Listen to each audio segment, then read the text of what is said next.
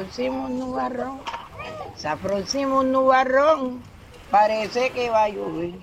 Si no llueve ahora en la noche, de pronto al amanecer se oye el canto del mochuelo, se oye el canto del sinsonte, si no llueve en tierra baja. De pronto que aquí en el monte, el monte es el campo, el monte es el campo, el campo donde yo nací. Aquí vivían mis dos viejos y por eso soy feliz. Aquí pilaba el arroz, aquí pilaba el Estamos en Villa Gloria, Cartagena, Bolívar. Quizá es la primera vez que escuches el nombre de este lugar, pero existe. Está ubicado al noroeste de Cartagena, al final de la boquilla. Tiene 25 años desde su fundación y es una comunidad que se autorreconoce afrodescendiente. Está organizada por la Autoridad Administrativa de Consejo Comunitario, avalado por la Ley 70 de 1993. Mi nombre es Stephanie Galeano y junto a mis compañeros Brian Vuelvas y Andrés Casiani, con el apoyo del CINEP, te contaremos la lucha de una comunidad que se resiste al desalojo de su territorio ancestral. Acompáñanos en este capítulo. Esto es Raíces en la Tierra.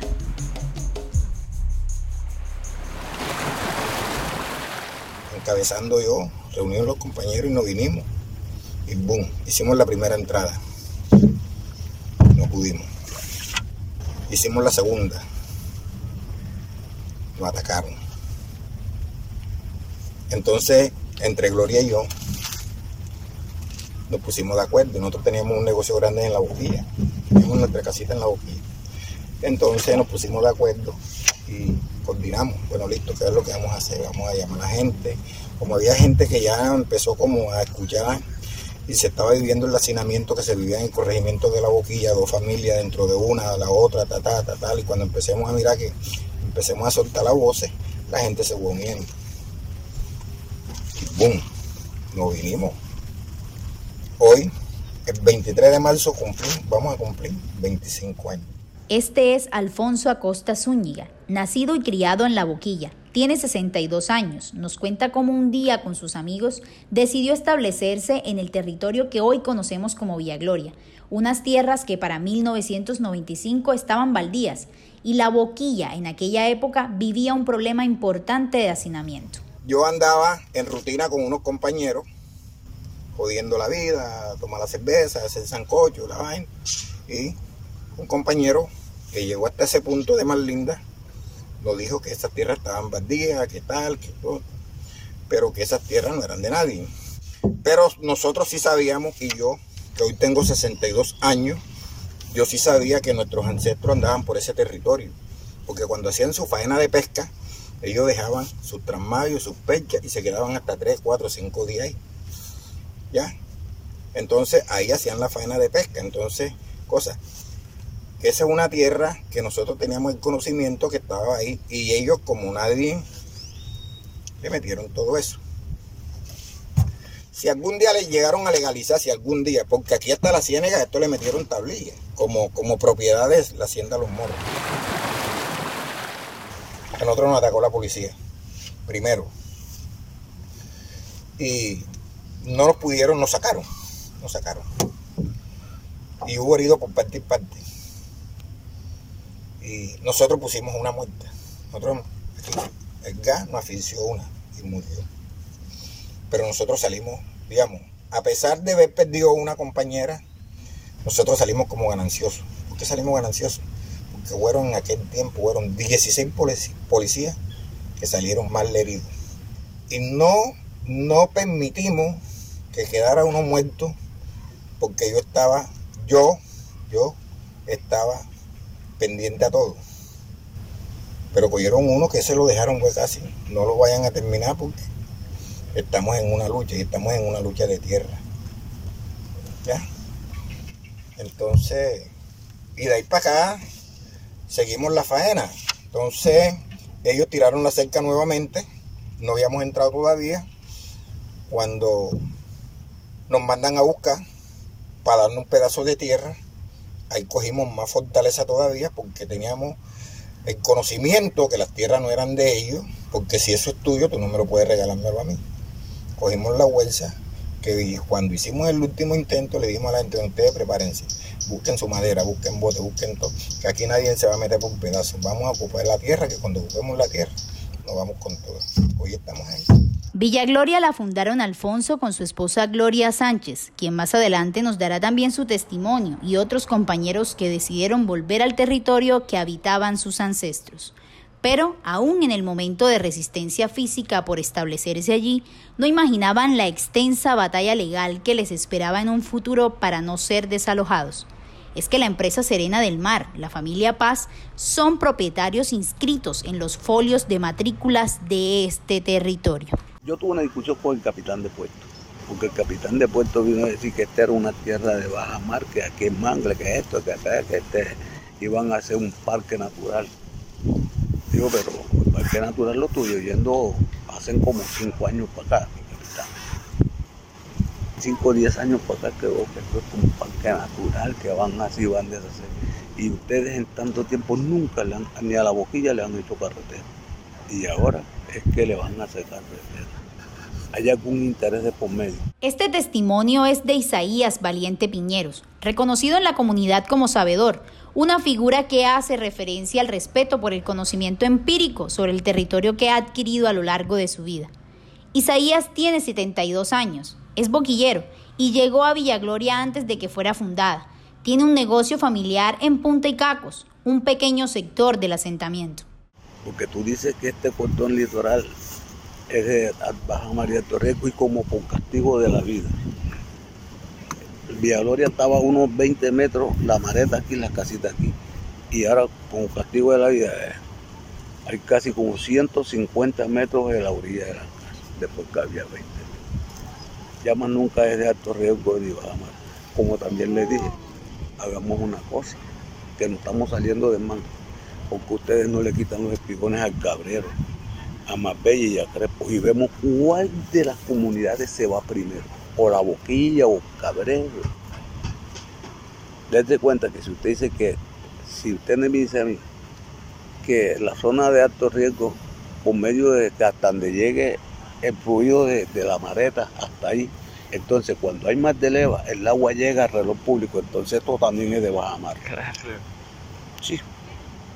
No, porque es diferente. Ah, porque es que allá hay plata y acá somos pobres. Yo no sé, pero él se fue disgustado. Cuando esa época era la María Mulata la alcaldesa y la María Mulata, la respuesta le gustó. El capitán renunció porque tenía que sacarnos a la webs. Desde la acción popular que presentó David Sandoval hacia 2011, el Consejo de Estado falló a favor de la reubicación de Marlinda y Villagloria por la vulneración de los derechos colectivos al goce efectivo del espacio público, al medio ambiente sano y por encontrarse en zona de baja mar, expuestos a catástrofes naturales que atentan con la seguridad de la comunidad. Pero más allá de estos argumentos, queremos reflexionar sobre las intenciones de reubicación. Es que no podemos hablar de invasores cuando fueron nativos de la boquilla, desesperados por el hacinamiento que se vivió hace 25 años, los que buscaron un lugar digno para vivir, para realizar sus actividades económicas y políticas. No se debe pensar a una comunidad negra y vulnerable como los malos de la historia, por talar parte del manglar y rellenar esos terrenos para poder construir sus viviendas. Por eso estamos en Villagloria, para vivir en carne propia lo que se siente ser villagloriero, para entender la decisión que mantienen de no irse de su territorio, porque ya de la historia de invasión y criminalización de la comunidad se ha contado suficiente. Esta vez portaremos su voz, que sean ellos los que cuenten cómo sienten su territorio cómo entendieron el daño ecológico que hicieron y las acciones que hacen para recuperarlo. Hoy sentimos que, un plástico entre las ciénegas, uy, esto es un crimen, hay que echar un bote, hay que sacarlo, hay que, hay que, o, sea, nos volvimos susceptibles frente a eso.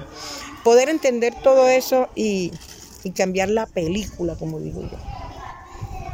Hoy el discurso es que hay que cuidarlo, que ese mangle debe crecer entonces, eh, no hemos manejado solamente el discurso entre nosotros, sino que hay gente haciendo etnoturismo en la ciénega, hay gente haciendo avistamiento en la ciénega y entre eso en algunos sectores donde hemos sembrado. Entonces también le hemos dado educación ambiental, de decirle que qué importante, por ejemplo, el bajo de mesa. Ellos van al bajo de mesa hacia avistamiento. Entonces ya con ellos hemos trabajado, ya hemos hecho algunas capacitaciones y también le hemos dicho que queremos con, con el bajo de mesa.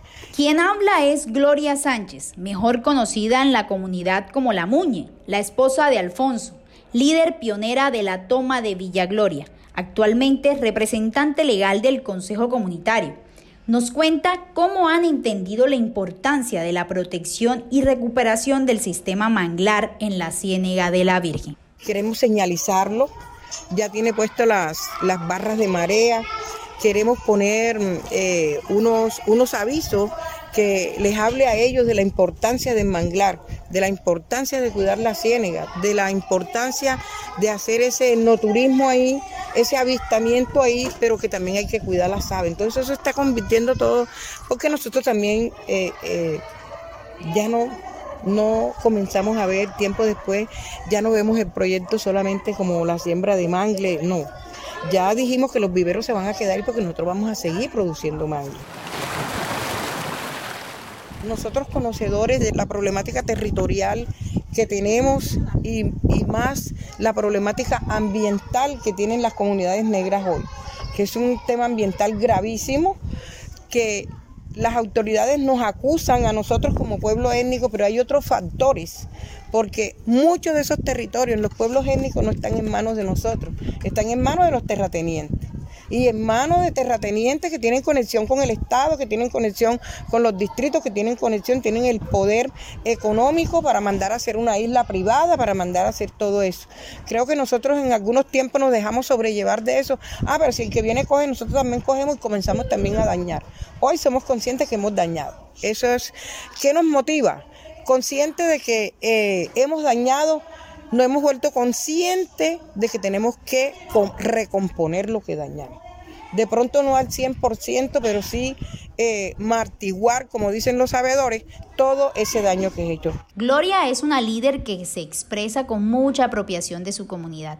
Los conoce muy bien. En sus palabras presenta absoluta convicción de que no quieren dejar su territorio, porque es suyo de manera ancestral. Se presenta reacia a las intenciones de reubicación, pone en duda las intenciones del distrito es que apenas se haga efectivo el desalojo de las comunidades negras de Marlinda y Villagloria, el propietario inscrito en los folios de matrículas tendrá la libertad de reclamar estos terrenos a la nación. Pero el problema no se detiene allí, aunque hay condiciones para el desalojo, como ubicar a la comunidad a no más de dos kilómetros del litoral costero en viviendas dignas con servicios públicos domiciliarios. La realidad es que quedarían fuera de este beneficio muchas familias que no se encuentran censadas, dejándolos a la intemperie. Por eso esta comunidad se niega a dejar su tierra. Nosotros con la cláusula que tenemos no nos pueden tocar, porque ellos para tocarnos a nosotros en sí, para poder tocarnos a nosotros, nosotros tenemos unas cláusulas y tenemos allá donde Serena Hermano no tiene derecho ni a un centímetro de tierra de las playas ni de Villagloria. Y con eso ellos, para apoderarse del territorio, nosotros tenemos derecho al suelo, a vender, a pescar, a eso, porque todo eso está. Claro. Porque esta es zona de pescado. Esto no es zona de, de agricultura, muy poco, porque aquí es donde van a sembrar. Nosotros lo único que a nosotros nos protege la ley 70. Del 73. Eso nos está protegiendo a nosotros. Esa ley 70 nos protege a nosotros por sobre las negritudes. Ahora, a nosotros como quien dice, para el Estado sacarnos de aquí, tiene que cumplir, si digamos, las cláusulas que están dentro de lo que dijo el magistrado de la Corte Suprema. ¿ya? Entonces esa es la lucha.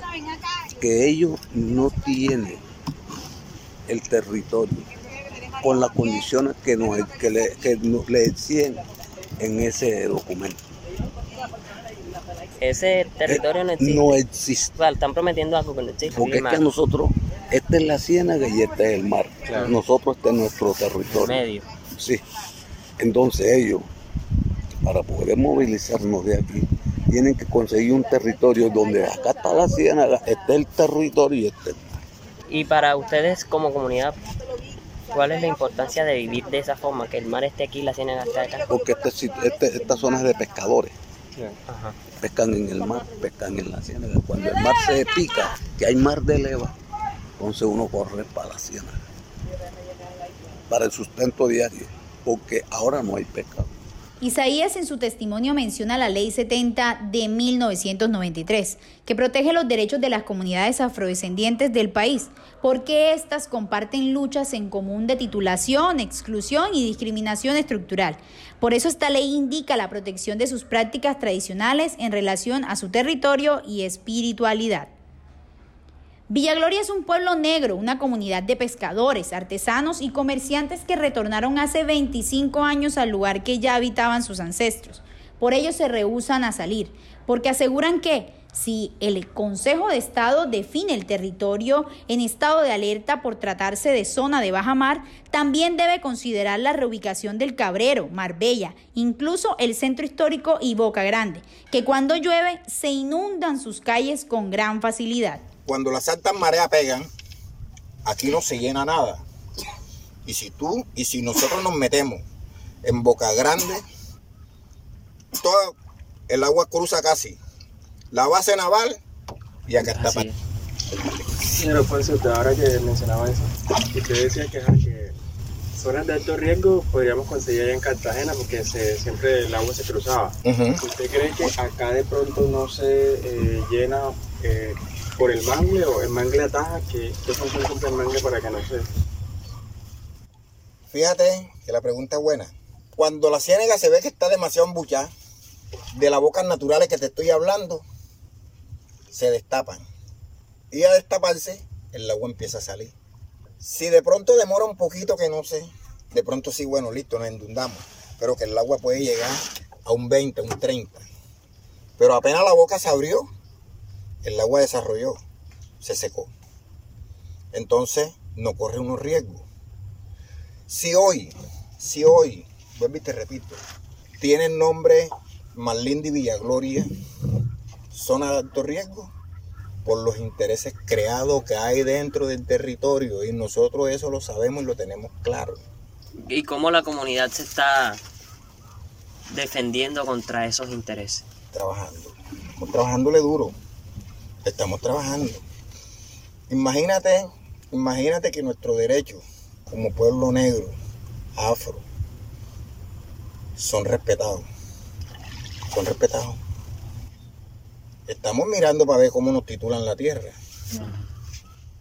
Hasta el 2012, que estuvo el director de, de tierra, estuvo ahí en Villa Gloria, dejó una resolución lista, dejó todo listo para que le hicieran el seguimiento, para la titulación. Pero como la corrupción nunca se ha acabado y el señor al año murió, como a los seis meses murió, eso lo engavetaron. La apuesta, porque precisamente el fallo que ordena la reubicación de esta comunidad es porque hemos dañado el medio ambiente. Pero nadie se ha dedicado a mirar quiénes son los que han dañado quiénes son los que en realidad han dañado. Nosotros llegamos aquí hace 26 años y asumimos la responsabilidad de que habíamos dañado, pero cuando nosotros llegamos ya esto estaba dañado. Ya estaba y las autoridades saben quién lo dañó. Nosotros hemos asumido eso y claro, esta es una apuesta grandiosísima pensando que te están atacando porque has hecho un daño, pero tú dices, ojo que estoy componiendo, ojo que estoy componiendo, ojo que estoy mejorando, ojo que de aquí no me voy, de aquí no me voy porque yo voy a seguir sembrando mangle, yo voy a seguir y ya partimos de lo que estamos, pero nosotros vamos a componer.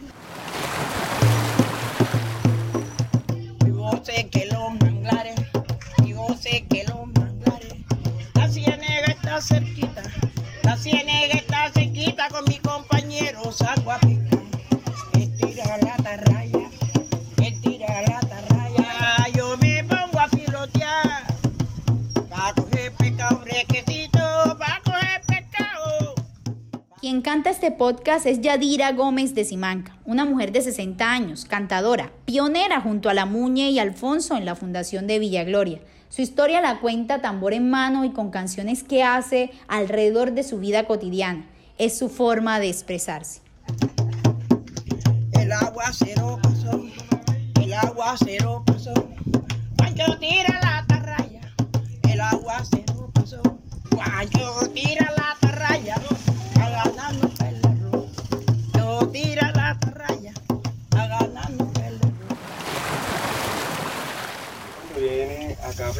zona, ¿qué siente? Porque, por ejemplo, yo estoy escuchando este, pájaros, el sonido del agua. ¿Qué siente usted cuando viene a pescar? No joda, una emoción del carajo, mi hermano. Solamente el sonido y la soledad a ti. Hay veces que tú de pronto tú estás muy estresado. Tú estás muy estresado.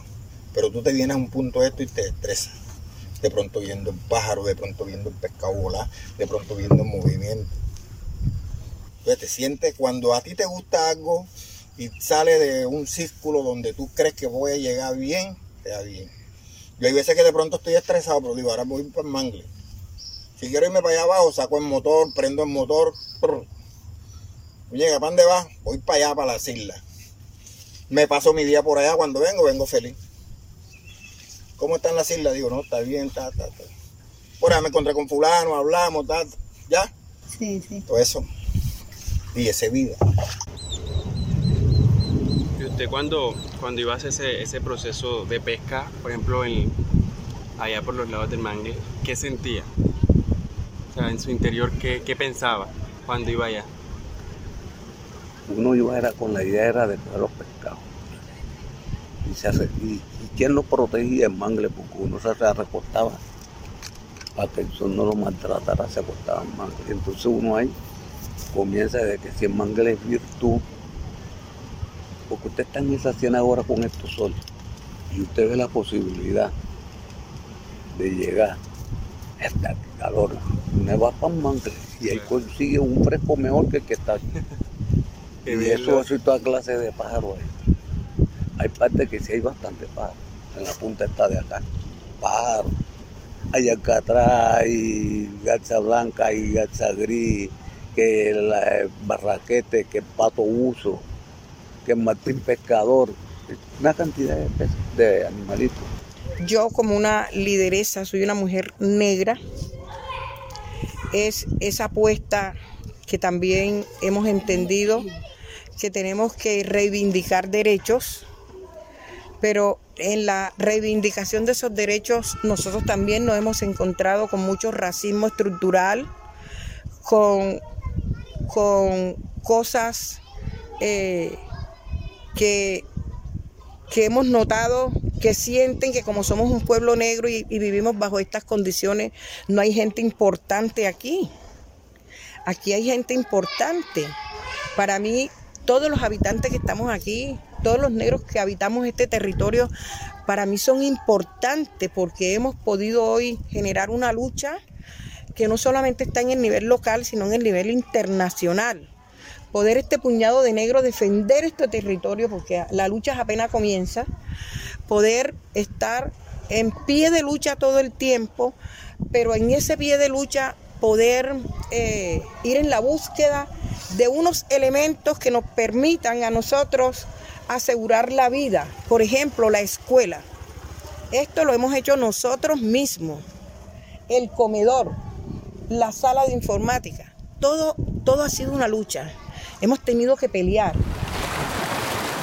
A Villa Gloria tenemos que narrarla, porque son parte del distrito también, aunque estén excluidos, porque no podemos ser indiferentes ante su lucha, porque no podemos seguir señalando y satanizando a las comunidades negras. Este pedazo de tierra tenemos derecho todos a habitarlo, y eso los incluye, porque aunque no estén en los folios de matrícula como propietarios, se han ganado su territorio con el paso del tiempo a través de la prescripción del derecho, porque no podemos seguir entendiendo la toma de Villagloria como un acto de invasión, sino de retorno al territorio que vivían sus ancestros. Tenemos que narrar Villagloria para que no sea otra historia muda, donde los intereses de los más poderosos se interponen ante los derechos de los más vulnerables. Tengo mi fogón de leña, tengo mi fogón de leña